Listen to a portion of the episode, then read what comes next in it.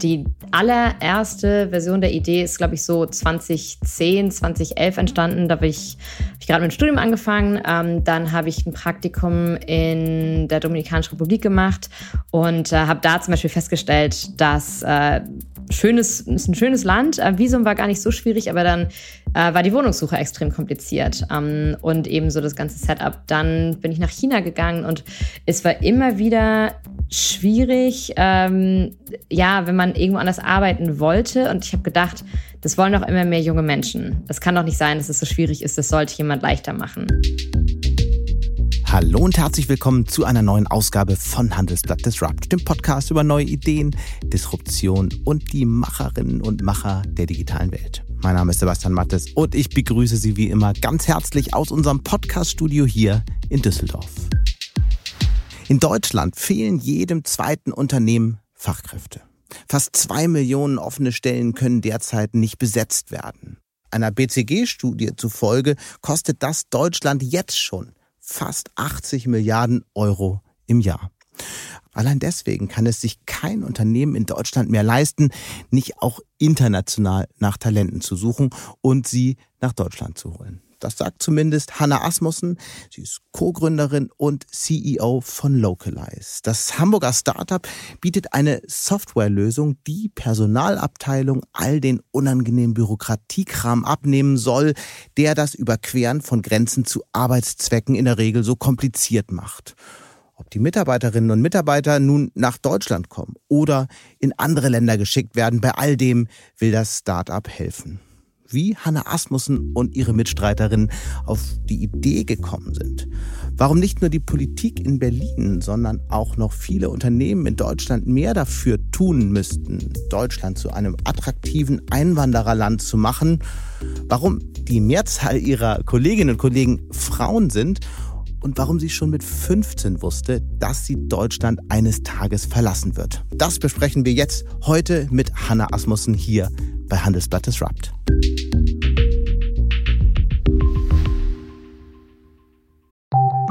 Nach einer kurzen Unterbrechung geht es gleich weiter. Bleiben Sie dran. KI wird Ihr Business verändern. Wie können Sie davon profitieren? Tyler Wessing ist eine internationale Wirtschaftskanzlei. Weltweit arbeiten wir mit Technologieführern und Innovationstreibern zusammen.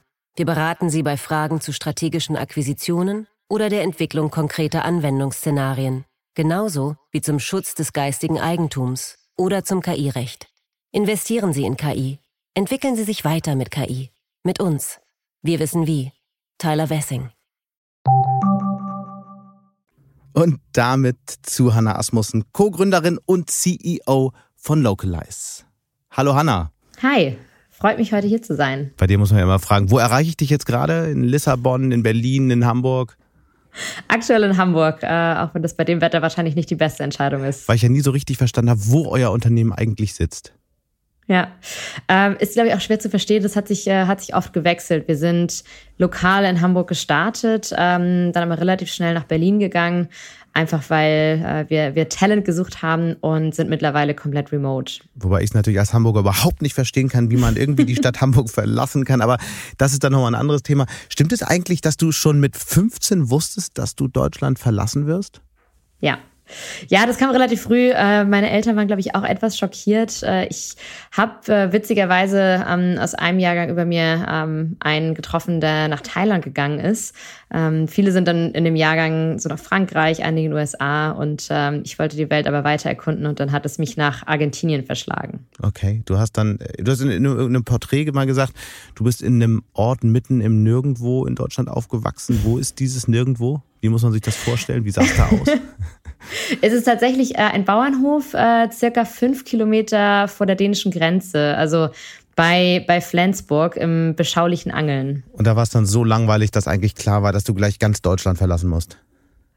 Äh, nee, also ich glaube, so, so Kindheit äh, kann man ja nicht besser haben als auf dem Bauernhof, aber ich mag Kontraste. Äh, und äh, mein Bruder und ich äh, haben das, glaube ich, beide so ein bisschen mitbekommen. Ähm, beide auf dem Bauernhof aufgewachsen. Er war dann sieben Jahre Laos. Ich bin eben äh, früh nach Argentinien gegangen. Also von daher, ist, das mögen wir beide ganz gerne. Was ist das, was man auf so einem Bauernhof lernt, was einen das ganze Leben begleitet? Einiges. Ähm, äh, witzigerweise angefangen bei so ein paar Basics. Ich hatte, ich hatte Freunde, die kamen mich mal besuchen und waren dann ganz schockiert, dass nicht bei äh, der Geburt von jedem Kälbchen der Tierarzt kommt, was man ja immer in einigen Sendungen so suggeriert bekommt. ähm, also nicht also Nähe zur Natur, gewisser gesunder Pragmatismus, ähm, Hands-on-Mentalität, weil man immer überall auch mit, mit anfassen kann. Äh, von daher, das sind so ein paar Sachen, die mir spontan einfallen. Das heißt also, so, bei so einer Geburt von einem Kälbchen könntest du jederzeit Geburtshilfe leisten? Ah, ich glaube, da ist mein Bruder besser aufgestellt. Ich habe mich eher äh, um die Katzen gekümmert. Also ich irgendwann, ich glaube, da war ich acht, habe ich mal äh, ein Sommer lang, ich glaube, sechs Kätzchen aufgezogen. Also mit Kleintieren kann ich ganz gut. Okay, du bist in der Tat seit dieser Zeit auf dem Bauernhof ja viel herumgekommen. Du warst ja. mal Praktikantin bei der GIZ, du warst im China-Büro der deutschen Außenhandelskammern, du hast ja. für PwC und BCG gearbeitet und schließlich gegründet. Du hättest ja sicher auch in der Industrie eine super Karriere machen können. Immerhin hast du ja einen Master ja. of Science in Engineering äh, mit dem Schwerpunkt Energy and Resource Management. Das ist ja eigentlich so das gefragte Thema. Warum dann doch das eigene Unternehmen? Ich habe ja viel ausprobiert ähm, und was mir immer wichtig war, ist, dass ich ähm, eine, eine Wirkung erziele, also dass ich was bewege. Ähm, und ich glaube tatsächlich bei einem Unternehmen hat man die wenigsten Grenzen. Ähm, man kann viel ausprobieren, man kann viel selber leisten und es auch so aufbauen mit der Wirkung, die man selber möchte. Also ich glaube, es ist natürlich nicht die sicherste Variante, gerade jetzt in der heutigen Zeit, aber bei allem, was ich vorher ausprobiert habe, stand mir immer so ein bisschen meine Ungeduld im Weg. Ähm, und äh, ich wollte immer mehr und schneller. Und ich glaube, das kann man am allerbesten in einem eigenen Unternehmen verwirklichen. Die waren einfach zu langsamer BCG. Wie, wie, wie, wie kam es dann eigentlich zu Localize? Was war so die Initialzündung für diese Idee und vielleicht auch dann der Moment, in dem klar war, hey, hier haben wir echt ein Geschäftsmodell?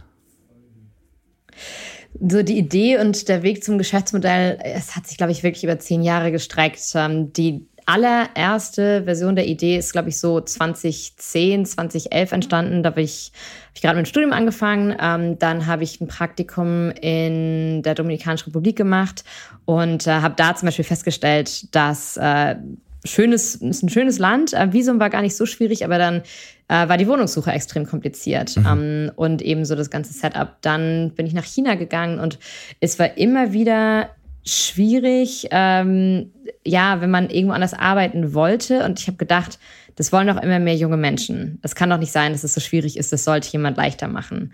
Und dann hat es sich im Endeffekt über fünf Jahre, so Gespräche mit Freunden über das Studium, immer weiter entwickelt, ähm, bis dann irgendwann zu dem Punkt nach dem Studium, wo ich überlegt habe, okay, was will ich jetzt eigentlich machen? Ähm, habe eine, eine Promotion angefangen. Äh, das hat ganze drei Monate gedauert, bis ich die wieder abgebrochen habe. Und dann hatte ich ein bisschen Zeit, weil ich noch eine, ähm, ja, also im Endeffekt einen Kurs betreut habe.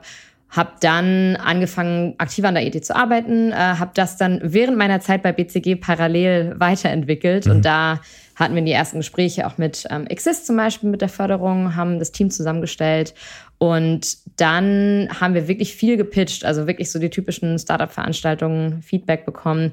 Und so ist das Geschäftsmodell dann im Endeffekt um die Idee und das Problem herum entstanden. Lass uns noch einmal auf das, auf das Modell selbst schauen. Ihr habt ja eine Softwarelösung gebaut, die Unternehmen letztlich hilft, das besser und einfacher zu organisieren. Aber erklär das doch mal für alle, die es noch nie gehört haben, was ihr genau macht und was ihr könnt, was kein anderer kann. Ja. Das was bei uns so besonders ist, ist, dass wir die Kombi haben aus einer Software und dann aber eben der, sag ich mal, Immigration und Relocation Prozess selber. Also für HR ist es eine normale Softwarelösung, wo sie, sag ich mal, so alle internationalen Mitarbeiter, die sie zum Beispiel nach Deutschland holen, in der Übersicht sehen. Wo sind die im Prozess? Ähm, haben die schon ihr Visum? Ja, nein.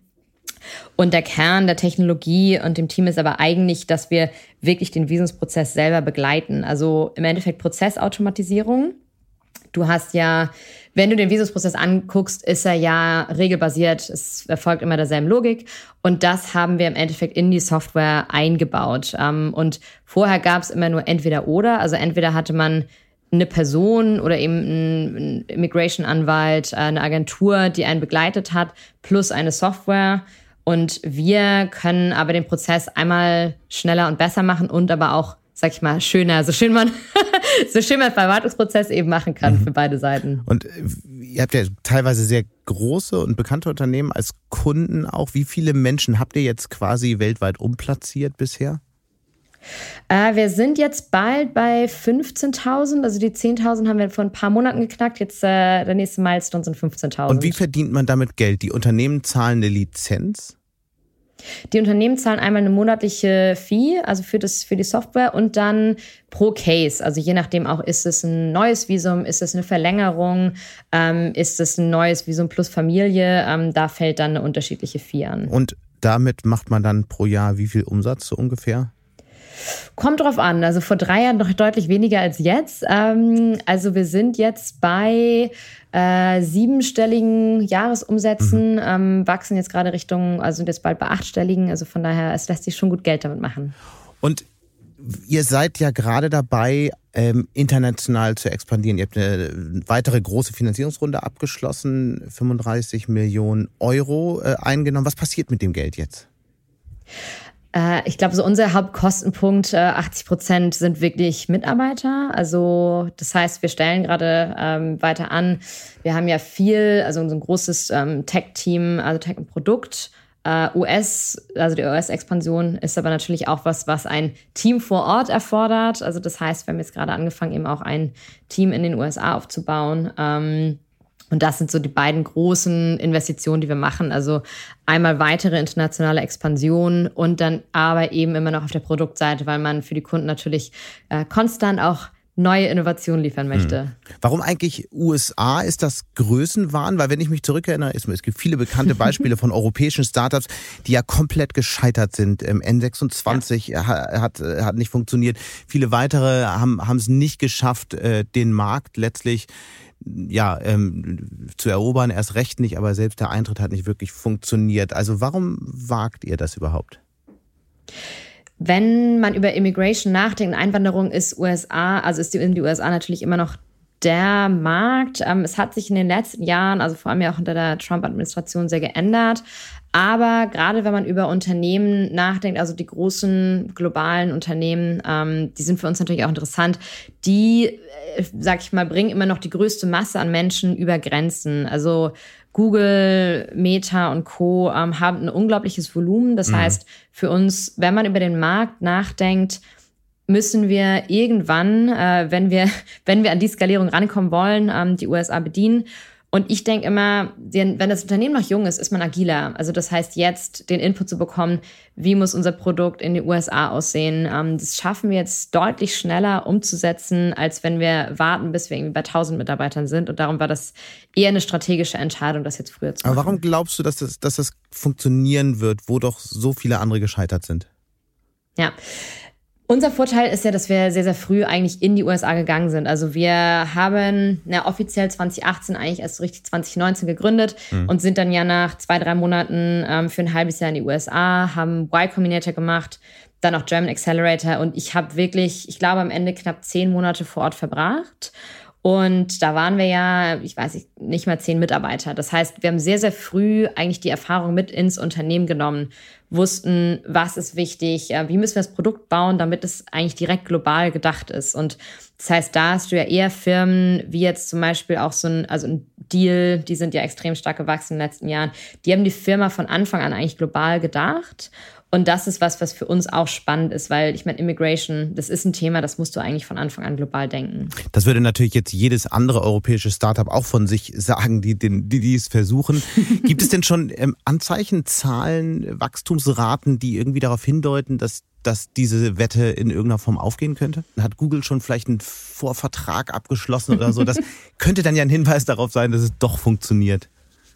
Google nicht, äh, aber mit Airbnb ähm, haben wir schon gesprochen. Also das ist ja auch spannend, die waren ja auch im Y Combinator. Das heißt, ich habe direkt eine Intro zu einem der Gründer bekommen, der mich dann an das HR-Team weiterverwiesen hat und ähm, haben von denen jetzt auch unglaublich spannenden Input bekommen zum mhm. Produkt. Also das heißt, ich schiele so ein bisschen auf Airbnb als, äh, als Kunden, den wir hoffentlich in einem Jahr in den USA präsentieren können. Du hast den Y Combinator ein paar Mal genannt.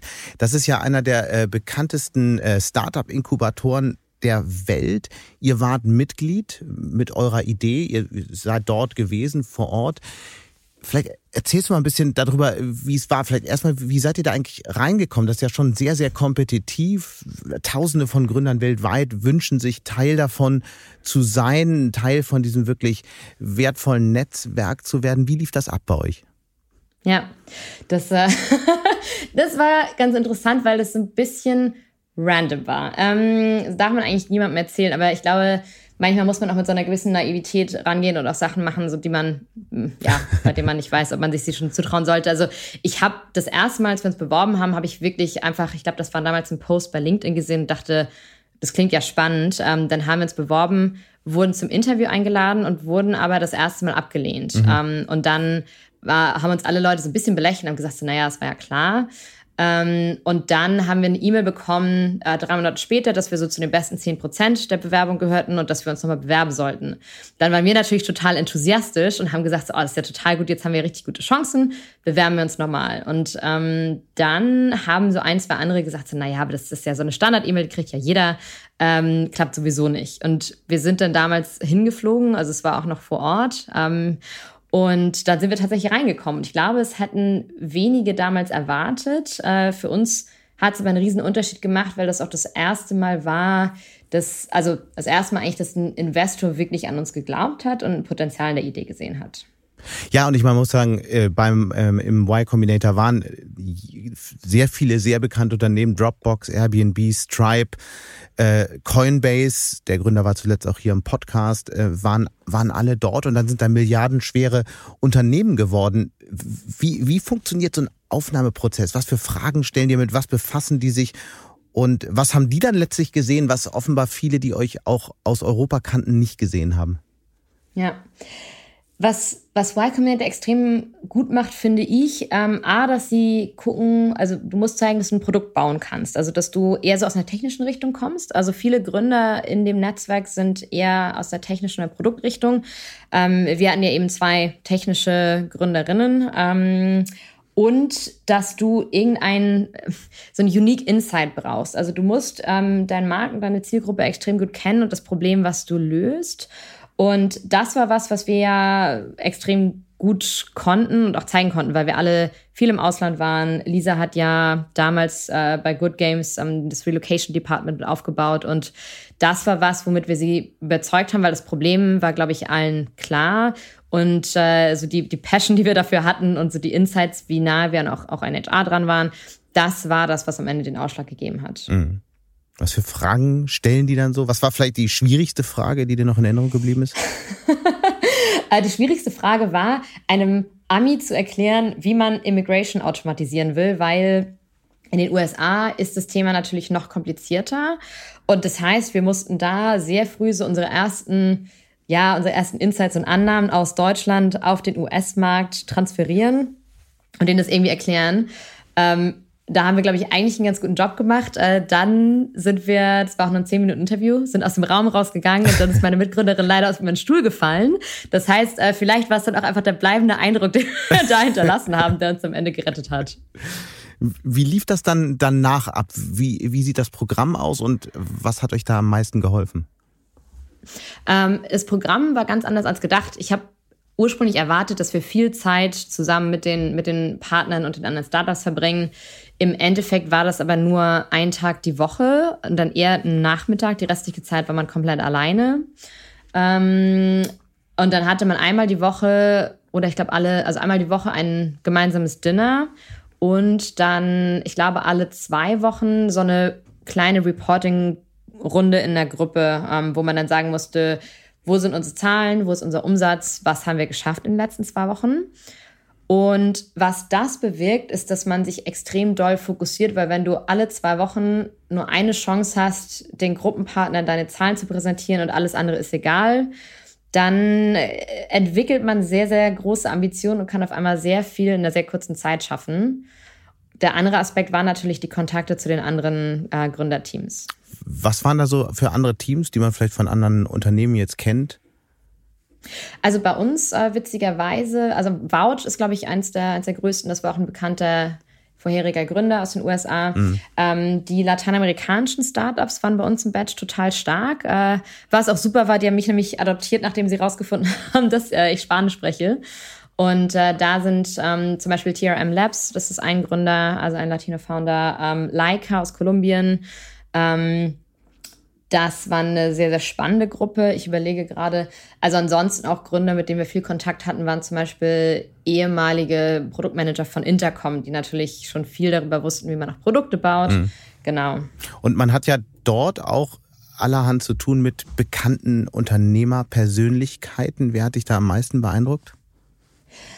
Ähm, das ist eine sehr gute Frage. Also ich glaube einmal wirklich äh, die Gründer von Airbnb, ähm, die haben einen Vortrag gehalten, äh, unglaublich nahbar auch. Also ich glaube, der, also Joe Gabby hat mir innerhalb von fünf Minuten auf meine E-Mail geantwortet. Das fand ich beeindruckend, ähm, weil da eine starke Solidarität im Netzwerk besteht.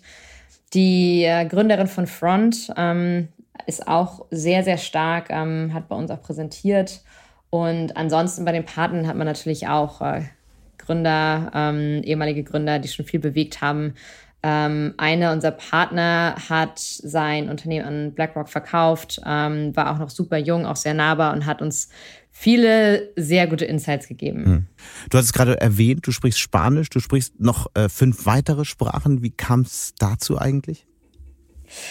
Das kam eigentlich durch die ganzen Auslandsaufenthalte, also strukturiert Sprachen lernen. Ähm, das war nie so meins. Meine das Deutschlehrerin war immer ganz verzweifelt über meine Grammatik und Rechtschreibung, aber ich habe dann ja ähm, ein Jahr in Argentinien verbracht mit 15, äh, Span Spanisch gelernt, habe dann in Frankreich studiert, ähm, habe auch in Italien studiert, also das heißt in romanischen Sprachen, ähm, dann Englisch, Deutsch äh, und ich bin ja an der Grenze zu Dänemark aufgewachsen. Mhm. Ähm, also von daher kommen die sechs Sprachen da schnell zusammen. Und du lebst jetzt in Lissabon, richtig? Ich äh, teile mir meine Zeit im Endeffekt auf zwischen Lissabon und Hamburg. Ähm, in Hamburg sind wir ja gestartet und ich komme aus dem Norden. Ähm, und in Lissabon, das kam im Endeffekt daher, dass wir gesagt haben, wenn wir die Company remote aufbauen wollen, ist es besser, wenn nicht alle Gründer permanent an einem Ort sind.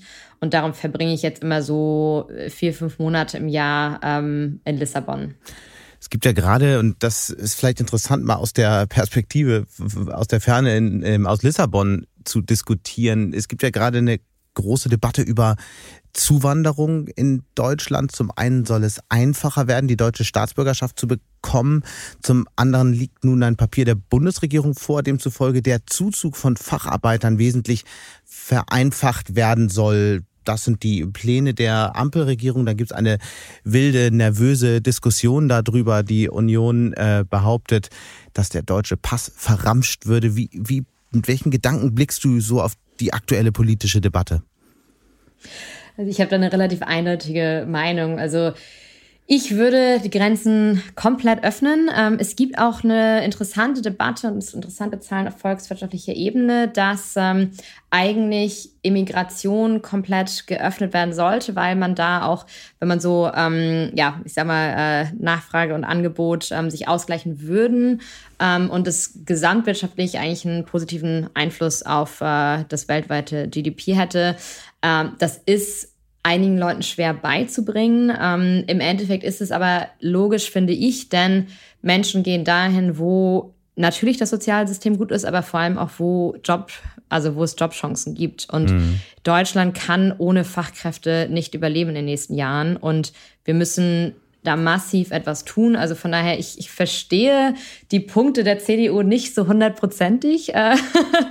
Und ich glaube, es gibt immer mehr Zahlen, die das auch beweisen es gibt dann ja die Sorge, ich meine, du hast es angedeutet, die Sorge vor Zuzug in die Sozialsysteme von Menschen, die möglicherweise gar nicht arbeiten wollen. Das ist ein Argument, das für dich nicht zählt? Korrekt. Ähm, ich glaube, wenn man es wirklich mal zusammenrechnet, dann ist die, also die, die, die Contribution, also der die Leistung, die die Zuwanderer leisten, ähm, viel, viel größer als das, was sie aus dem Sozialsystem rausziehen. Also wenn man auch bedenkt, ähm, ich meine, wir sehen ja auch die ganzen Entwickler, also alle, die eingestellt werden über Tech-Unternehmen, mhm. ähm, kommen mit sehr, sehr guten Gehältern, kommen mit sehr, sehr viel Wissen. Also von daher, ähm, ich glaube, das, das einzige Argument oder das Argument, was ich eher verstehe, ist, dass es natürlich ein Abzug von Wissen bedeutet, oft aus Entwicklungsländern.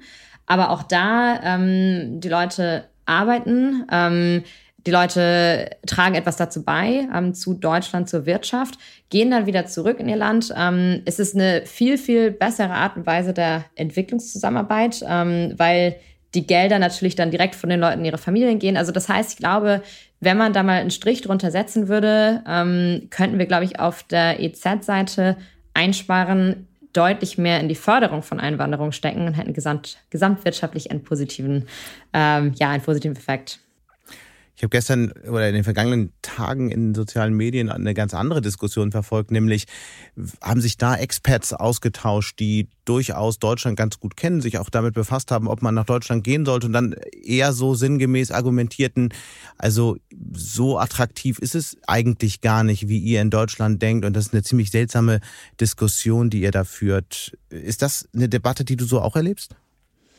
Ja, und ich glaube, genau da muss Deutschland wirklich einsetzen. Ähm, ist, ist natürlich einmal also sprachtechnisch. Äh, in Berlin kommt man mittlerweile ja ganz gut mit Englisch klar. Also Hamburg, München ist teilweise noch schwierig. Ähm, Integration ist, glaube ich, auch echt schwierig. Es ist noch keine durchgreifende Willkommenskultur. Und ich glaube, das ist eigentlich total schade, weil Deutschland, ich glaube, ganz Europa könnte da mehr machen. Und deswegen sind die USA immer noch so das beliebteste Ziel. Es ist natürlich auch direkt ein großes Land, für das man ein Visum bekommt. In Europa ist es, äh, ist es ein kleinerer Fleck erstmal. Ähm, es wird ja auch daran gearbeitet, ein europaübergreifendes Immigrationssystem zu fördern. Und äh, das ist natürlich viel, viel schwieriger für jemanden, der hierher zieht. Mhm. Ich würde gerne nochmal auf eure Gründerinnen-Geschichte zurückkommen, denn es gibt ja so eine Zahl, über die wir immer wieder diskutieren hier im Podcast, wir in der Handelsblatt-Redaktion. Der Anteil von weiblichen äh, Gründern ist extrem gering. Äh, je nachdem, wie man auf die Gründerlandschaft schaut, sind es ähm, irgendwie meistens so eher um die 10 Prozent. Warum ist das immer noch so? Und diese Zahl bewegt sich ja nun nicht wirklich signifikant. Woran liegt das? Also in Deutschland ist es ja schon noch üblich, dass man länger studiert. Und dann war es bei, ich glaube, ich war 27, als ich angefangen habe äh, mit Localize. Und da habe ich auch durchaus von einigen gehört, dass sie gesagt haben, naja, aber irgendwann so in den nächsten Jahren ähm, steht Familienplanung an. Und dann jetzt ein großes Risiko einzugehen für etwas, was wahrscheinlich fünf bis zehn Jahre dauert, ist halt schwierig. Also ich glaube, das ist in Deutschland auch nochmal speziell und es ist, das merke ich auch jetzt, dass es noch schwierig ist, dann als Frau zu sagen, ich will wirklich komplett durcharbeiten, äh, möchte trotzdem Familie haben. Also ich glaube, da ist ein bisschen das Gesellschaftsbild Deutschlands noch im Weg. Ähm, und es fehlen dann natürlich die Vorbilder. Also ich glaube, das ist auch was, was wir ändern können. Mhm. Also gerade, dass man halt sagt, Vereinbarkeit, also du kannst gründen, du kannst auch Familie haben. Ähm, und dass man da Vorbilder schafft, nicht nur im Gründungsbereich, aber ich glaube wirklich bei allen ähm, höheren Positionen in Vorständen und so weiter. Mhm. Und ihr habt ja auch, die Zahl finde ich immer wieder bemerkenswert, ja auch äh, ungefähr 60 Prozent äh, Frauen im Unternehmen, in einem Tech-Unternehmen, was ja wirklich sehr, sehr außergewöhnlich ist. War das eigentlich be bewusst gesteuert oder reiner Zufall? Bewusst gesteuert eigentlich nicht mehr ab dem Zeitpunkt, äh, als wir gegründet haben. Also ich meine dann, wenn man mit, wenn man als reines äh, reines weibliches Gründer Gründerinnen-Team ähm, gründet, dann hat das natürlich auch eine Signalwirkung und man zieht viel viel mehr Frauen an. Also ich habe viele Freunde, viele männliche Freunde, die gegründet haben und gerne mehr Frauen hätten. Da haben wir natürlich einen Vorteil. Ähm, ich glaube aber auch dadurch, dass wir aus anderen Bereichen kommen. Also ich glaube, viele Gründerinnen, Gründer stellen ja eher ein aus, sag ich mal, den bekannten anderen Tech-Unternehmen. Also dann wiederum von N26 und so weiter. Und da hat man natürlich einen viel, viel größeren Männeranteil. Wir waren immer relativ exotisch, sag ich mal. Also, dass wir auch viele Leute eingestellt haben, die in anderen Branchen gearbeitet haben. Und das heißt, so Diversität in allen Dimensionen zu denken, hat uns da definitiv geholfen. Hm. Was ist eigentlich anders in dem Unternehmen, in dem 60 Prozent Frauen arbeiten? Das ist eine sehr gute Frage. Ich habe ja, ich habe jetzt nicht so viel äh, Vergleichsmöglichkeit. Ähm, Kommunikation ist anders, äh, finde ich. Also ich glaube, ähm, es ist ja, ich glaube, es ist offener, ähm, es ist auch wertschätzender. Also ich glaube, wir sind genau wie das andere ähm, Tech-Unternehmen sehr, sehr stark auf Performance ähm, getrimmt natürlich. Man hat ein gewisses Investment, muss damit viel erreichen, aber trotzdem ähm, auch zum Beispiel, weiß ich nicht, bei kritischen Konversationen, dass man ähm, die persönliche Seite nicht ignoriert. Also ich glaube, so eine gewisse Empathie. Ähm, Kreativität ist wirklich was. Also und das ist jetzt also vielleicht so ein bisschen kontrovers, aber ich habe schon oft gesagt, äh, dass ich äh, weiterhin lieber mehr Frauen einstelle, weil ich halt das Gefühl habe, dass da das Pflichtbewusstsein besser ist. Also bei Männern wird ja auch teilweise sehr viel versprochen, das ist nicht eingehalten. Und das passiert bei Frauen sehr selten. Okay.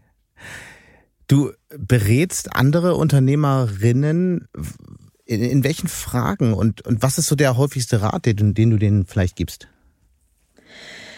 Ganz verschieden. Ähm, also ich habe ja einmal Kontakte zu sehr frühphasigen ähm, Unternehmen und das heißt da wirklich so die ersten Schritte mhm. auch. Äh, wie denke ich über Produkt, ähm, wie denke ich über Produkt nach, Go-to-Market. Ähm, dann so das Thema, was ich erwähnt habe mit männlichen Gründern, äh, wie bekomme ich mehr Frauen ins Unternehmen. Also zum ein ganz konkretes Beispiel, ich habe einen Freund und Bekannten, der hat in einem großen Tech-Unternehmen gearbeitet, hat dann natürlich auch einen guten Zugang und hat am Anfang extrem stark aus diesem Unternehmen einfach nur eingestellt. Äh, die Leute, die er kannte, da hat er einen guten Zugang.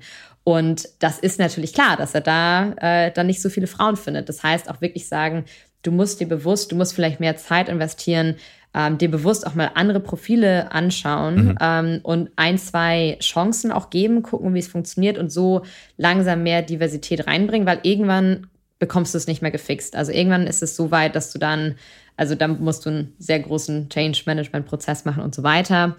Ähm, also das ist so ein konkretes Beispiel. Mhm. Noch ein Ratschlag, den wir kennen sollten, den du jungen Unternehmerinnen oder Unternehmern gibst? Gerade in Deutschland äh, würde ich wirklich sagen, dass man mehr Chancen, also Chancen ergreifen und äh, weniger risikoavers sein, weil das wirklich was ist. Ich glaube, es gibt viele Leute mit Ideen, aber so dieser Schritt dann zu gründen, ist gefühlt noch sehr, sehr weit. Also ich habe auch viele, also viele Bekannte, die einen MINT-Studiengang studiert haben und eigentlich perfekt wären, um zu gründen, aber die wenigsten machen es. Also ich glaube, ähm, gerade so, wir haben ein gutes Sozialsystem, eigentlich kann wenig passieren. Ich glaube, wir sollten uns mehr trauen ähm, und einfach mal einen Schritt gehen. Ich glaube, den Weg zurück in die Wirtschaft findet man eigentlich immer. Aber das sagt sich jetzt so leicht, ne? Wir laufen in eine vielleicht keine dramatische Krise, aber immerhin eine Krise. Die Finanzierungsrunden werden kleiner. Eine ganze Reihe von ja. Startups sind in riesige Schwierigkeiten gegangen, geraten. Äh, Entlassungswellen in der Tech-Industrie. Also ist natürlich schon auch eine riskante Zeit jetzt gerade. Wie blickst du eigentlich auf die Tech-Krise? Wie erlebt ihr die? Musstet ihr auch schon Leute rauswerfen? Das stimmt. Also es ist keine leichte Zeit und ich glaube, das ist was, ich, also auch gerade in der aktuellen Zeit, CEO zu sein, ist, äh, ist nicht immer lustig. Ähm, mhm. wir mussten zum Glück noch keine Entlassung machen. Also die einzigen Entlassungen, die wir auch, sag ich mal, immer über die letzten drei, vier Jahre gemacht haben, waren performance-basiert. Ähm, auch das ist was, was man lernen muss äh, als CEO. Ich glaube, trotzdem ist es eine Zeit, aus der man viel lernen kann. Ähm, wir haben ja auch, ich meine, das Schlimmste, was im Startup im Immigration-Bereich passieren kann, ist Covid, äh, wo die Grenzen geschlossen sind. Also und es war eine extrem harte Zeit. Ähm, wir haben auch Kurzarbeit gemacht. Und da als Unternehmerin, als junge Unternehmerin durchzugehen, ist nicht einfach. Also von daher, es ist nicht alles rosig und schön. Ähm, das will ich auf keinen Fall äh, transportieren.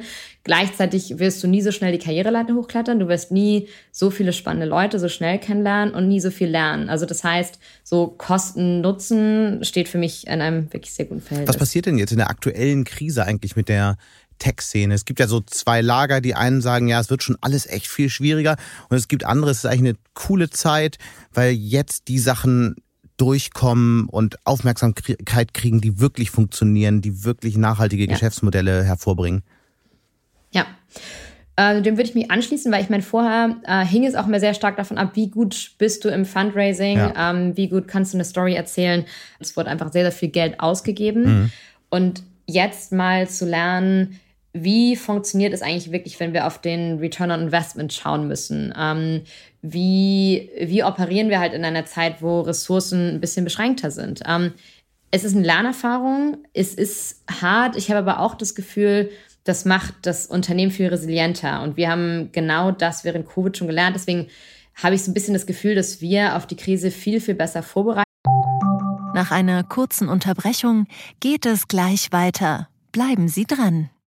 Eine Weltreise starten, ihr Hobby ausleben, finanzielle Unabhängigkeit muss kein Traum bleiben. In der neuen Vivo Coach Masterclass erfahren Sie, wie Sie das Vermögen dafür aufbauen und es einsetzen. Kurzweilige Videos, spannende Inhalte, konkret umsetzbare Empfehlungen. Entdecken Sie das neue kostenlose Video-Learning-Format exklusiv für Abonnentinnen und Abonnenten der Wirtschaftswoche. Jetzt unter vivo.de slash coach slash masterclass. Vivo Coach. Wissen, das sich auszahlt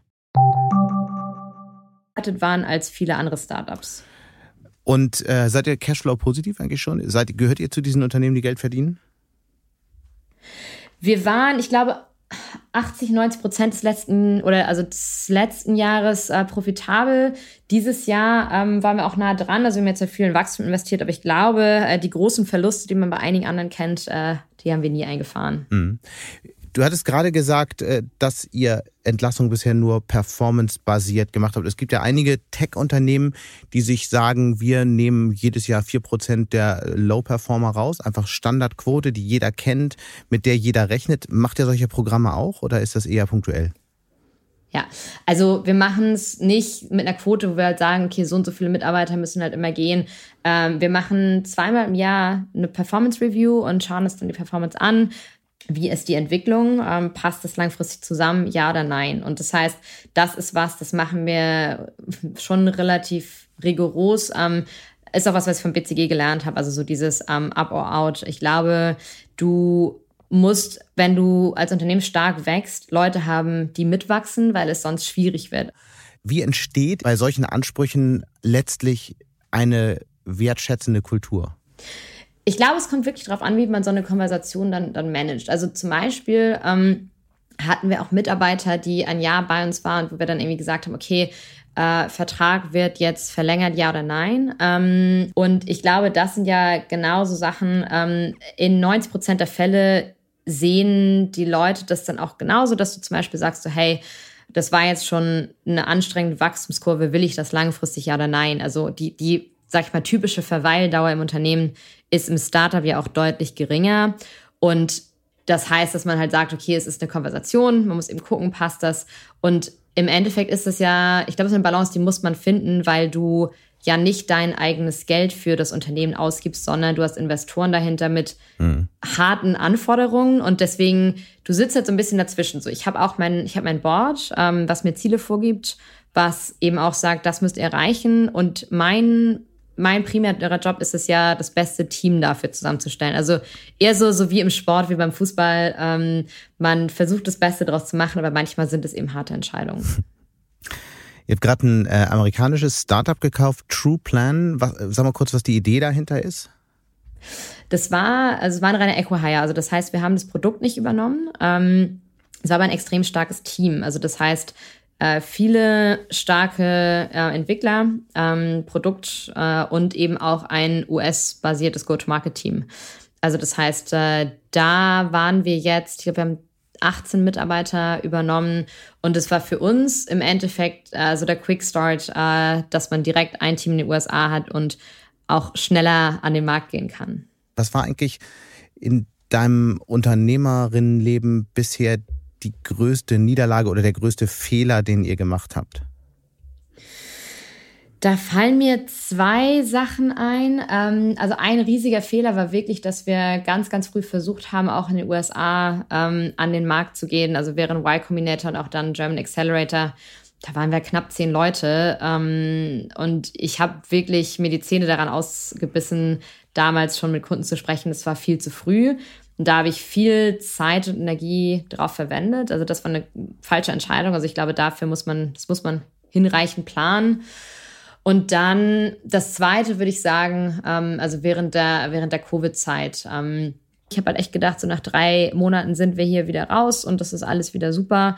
Ähm, und das war schwierig. Ich glaube, ich mache mir keinen großen Vorwurf, weil ich es nicht besser wusste, aber ich glaube jetzt ähm, muss man, oder gerade mein Job ist ja auch die, also schlimmstmögliche Szenario im Kopf zu haben und äh, das Team auch darauf vorzubereiten und dann zu kommunizieren. Und ich glaube, das habe ich damals äh, nicht richtig gemacht. Mhm. Ihr seht ja auch viele Trends auf dem Arbeitsmarkt. Was, was entwickelt sich da jetzt gerade? Es wird ja, es war ja eine Zeit, ein riesiger Boom, gigantischer Fachkräftemangel. Jetzt dreht sich langsam so ein bisschen. Was sind so die, die, die Entwicklungen, die ihr ganz aktuell jetzt gerade seht? Die Leute haben sich an viel Flexibilität gewöhnt und jetzt muss der Kompromiss gefunden werden. Ähm, wir erleben es auch. Also wir haben uns jetzt wirklich dafür entschieden, komplett remote zu sein. Wir haben aber natürlich Mitarbeiterkonzentrationen in Städten, die sich auch treffen können und sollen. Ähm, ich kann aber auch Unternehmer verstehen, die sagen, ich möchte meine Offices nicht aufgeben. Ich möchte eine gewisse, sag ich mal, in, in Person Kultur haben. Es ist aber natürlich immer schwieriger, wenn Mitarbeiter jetzt wissen, dass sie ihren Job theoretisch überall erledigen können. Und das ist spannend, ähm, weil ich finde, so dass die Macht ist zum Mitarbeiter gewandert und auch wenn die ökonomische Lage gerade schwieriger ist, ist es immer schwieriger jetzt zu sagen, okay, wir müssen alle immer im Büro sein, weil ja, das Argument, also das Argument ist einfach weg. So naja, es gibt natürlich das ein Argument, finde ich schon, das da ist wenn die Menschen sich einfach nur noch heute mal bei dem Unternehmen, morgen mal bei jenem Unternehmen per Teamskachel in irgendein Meeting einwählen, dann entsteht auch sowas wie Bindung und Kultur und gemeinsame Mission viel weniger. Das ist schon eine Gefahr, die besteht, oder? Ich glaube nicht, dass der Kaffeeautomat oder der Wasserspender in Person jetzt so viel besser ist, als wenn du mit jemandem wirklich Zeit verbringst und versuchst, ein ernsthaftes Gespräch zu haben. Aber es ist sehr, sehr schwierig, das Unternehmen dahin zu drehen und die Kultur zu ändern. Also das heißt, es ist, ja, es ist ein Investment und man muss die Mitarbeiter auch daran schulen. Also wie bauen wir, wie bauen wir Verbindungen im Unternehmen, ähm, wie bauen wir Beziehungen im Unternehmen auf, wenn wir remote sind. Es ist möglich. Es ist manchmal so ein bisschen krampfig, also definitiv. Also auch unsere Events. Leute, die das nie gemacht haben, sind am Anfang immer so ein bisschen vorsichtig, aber es geht schon. Also ich meine, wir sind ja das beste Beispiel. Mhm. Ähm, genau, nun seid ihr auch noch nicht so riesengroß, ne? Das, das muss man schon auch sagen. Und in einem gerade Unternehmen, in denen viel Kreativität äh, nötig ist, sind ja gerade diese zufälligen Begegnungen auch total wichtig. Vielleicht bin ich oldschool und äh, werde eines Besseren belehrt. Aber ich habe das Gefühl, dass das schon sehr, sehr, sehr wichtig ist für die Kreativität und dass da durchaus auch bessere Ideen entstehen können. Es gibt ja fully remote Company ist auch sehr groß. Ähm, mhm. Und ich glaube, was schon stimmt, und das ist, äh, es hängt von den Mitarbeitern ab. Also ich glaube, nicht jeder Mitarbeiter kann das. Also, und ich glaube deswegen, man muss die Strukturen wirklich anders bauen. Also Meetings sind ganz anders. Ähm, das Onboarding ist komplett anders. Vielleicht auch die Art und Weise oder die Mitarbeiter, die man einstellt. Es gibt dann ja auch die Diskussion, sollte man nicht einfach sich den Ort aussuchen können, vielleicht an einem Urlaubsort, äh, an den Urlaubsort ziehen, da leben, von dort aus arbeiten. Das ist ja wahrscheinlich auch ein Thema, was bei euch immer wieder auftaucht, oder? Es ist im Endeffekt ein Kompromiss zwischen, wie groß ist das Unternehmen, also was können wir administrativ auch anbieten, wo haben wir Standorte, welcher Job ist es? Ähm, und das ist aber eine Unterhaltung, die geführt werden muss. Und wir, also auch wenn wir Mitarbeiter sagen, hey, das können wir jetzt gerade nicht machen, das ist leider nicht möglich, dann sagen wir warum. Und dann verstehen sie es auch. Also deswegen, ich glaube, diese Unterhaltung ist einfach unglaublich wichtig. Aber ja, wir sagen definitiv nicht immer nein, äh, nicht mehr ja. Aber seht ihr das auch als Trend bei Unternehmen, weil wir auch im Handelsblatt viel darüber geschrieben haben, immer wieder von Unternehmen berichtet haben, in denen das Thema ist, die versuchen in irgendeiner Form Regeln dafür zu schaffen. Hat, entwickelt sich das zu einem Trend, dass, dass Menschen an Urlaubsorte ziehen, um von dort aus zu arbeiten? Es gibt klare Regeln wie das Setup sein muss. Also du kannst halt nicht irgendwo dann auf deinem Gartenstuhl äh, auf dem Balkon sitzen die ganze Zeit. Ähm, und deswegen, ich finde, ich glaube, das ist immer so ein bisschen übertrieben, ähm, weil was wir halt eher sehen, ist, dass die Leute sich dann wirklich äh, sagen, wir ziehen drei Monate irgendwo hin, wir haben ein total vernünftiges Setup, wir gehen dafür dann so ganz Coworking Space und dann ist es für mich überhaupt kein Unterschied, ob die Person jetzt da ist oder in Hamburg. Mhm. Ihr macht am 7. Dezember einen Beyond Borders Summit. Was hat es denn damit auf sich? Ja, äh, das machen wir jetzt in einer größeren Variante als letztes Jahr. Ähm, das war extrem erfolgreich. Ähm, also einmal mit Menschen, ähm, HR-Lern, aber eben auch ähm, Politikern zum Beispiel, die sich mit den Themen ähm, Immigration, Relocation, internationalen Teams auseinandersetzen was wird im nächsten Jahr passieren? Also worauf muss HR sich einstellen? Ähm, wir haben aber auch Politiker aus dem Europaparlament, äh, die sich damit auseinandersetzen, ähm, wie ändern sich die Regularien für Immigration, für Zuwanderung. Ähm, und unser Ziel ist es im Endeffekt wirklich verschiedene Parteien an einen Tisch zu bekommen, um über Trends zu diskutieren und um darüber zu diskutieren, was eigentlich gemacht werden muss, damit wir es den Mitarbeitern und den internationalen, sag ich mal, die nach Deutschland, die nach Europa oder auch in die USA gehen, erleichtern können. Hm. Wir haben jetzt ganz viel darüber gesprochen, über die internationale Perspektive, über euer Geschäft, über Relocation. Du hast ganz viele Orte gesehen. Da kamen wir am Anfang des Gesprächs vorbei. Wenn du jetzt mal an die Welt denkst, was ist denn so ein Land, so eine Region, die du unbedingt nochmal kennenlernen möchtest? Oh, äh, das ist eine sehr gute Frage. Ich habe eine lange, ich habe eine lange Wunschliste. Ja, alles andere würde mich auch überraschen, wenn man schon mit 15 weiß, dass man Deutschland verlassen wird.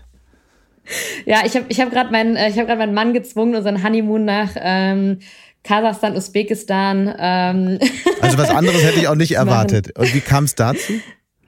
Äh, das war, war auf meiner Wunschliste und dann ähm, gab es Flüge. Äh, also Aha. das heißt, das war eine unglaublich, wir haben einen Roadtrip gemacht, also kann ich wirklich jedem empfehlen. Ähm, als nächstes auf meiner Wunschliste, äh, ich äh, will gerne Afrika noch mehr erkunden. Ähm, Ghana äh, fände ich total spannend. Ähm, in Uganda waren wir Anfang des Jahres. Also ich glaube, so Ghana, die Region, ähm, würde ich als allernächstes ganz weit oben noch auf meine Liste packen. Aber jedenfalls Honeymoon in Kasachstan, Usbekistan. Das ist wirklich eine äh, Variante, die ich noch nicht gehört habe. Finde ich ganz großartig. Vielen Dank äh, für das Gespräch, für den Einblick in euer Geschäft und wir werden das auf jeden Fall weiter anschauen. Viel Erfolg bei der Konferenz nächste Woche und auf ganz bald. Dankeschön. Und damit sind wir auch schon wieder am Ende von Handelsblatt Disrupt. Wie immer freue ich mich über Kommentare in der Handelsblatt Disrupt LinkedIn-Gruppe oder senden Sie mir gerne eine Mail. Die Details finden Sie in den Show Notes. Danke an dieser Stelle auch für die Unterstützung von Max Flor und Regina Körner und Migo Fecke von professionalpodcast.com, dem Dienstleister für Strategieberatung und Podcastproduktion. Wenn Sie grundsätzlich immer auf dem Laufenden sein wollen, dann testen Sie doch gern unser exklusives Abo-Angebot für Sie als Handelsblatt Disrupt Hörerin oder Hörer. Damit lesen Sie nicht nur alle aktuellen Artikel und haben Zugang zu unserem Archiv, Sie können natürlich auch alle Podcasts hören. Schauen Sie doch einfach mal nach unter www.handelsblatt.com/mehrwirtschaft. Die Details auch dazu finden Sie natürlich in den Show Notes. Wir hören uns dann nächste Woche Freitag wieder. Bis dahin wünsche ich Ihnen interessante digitale, aber natürlich auch analoge Zeiten. Ihr Sebastian Mattes.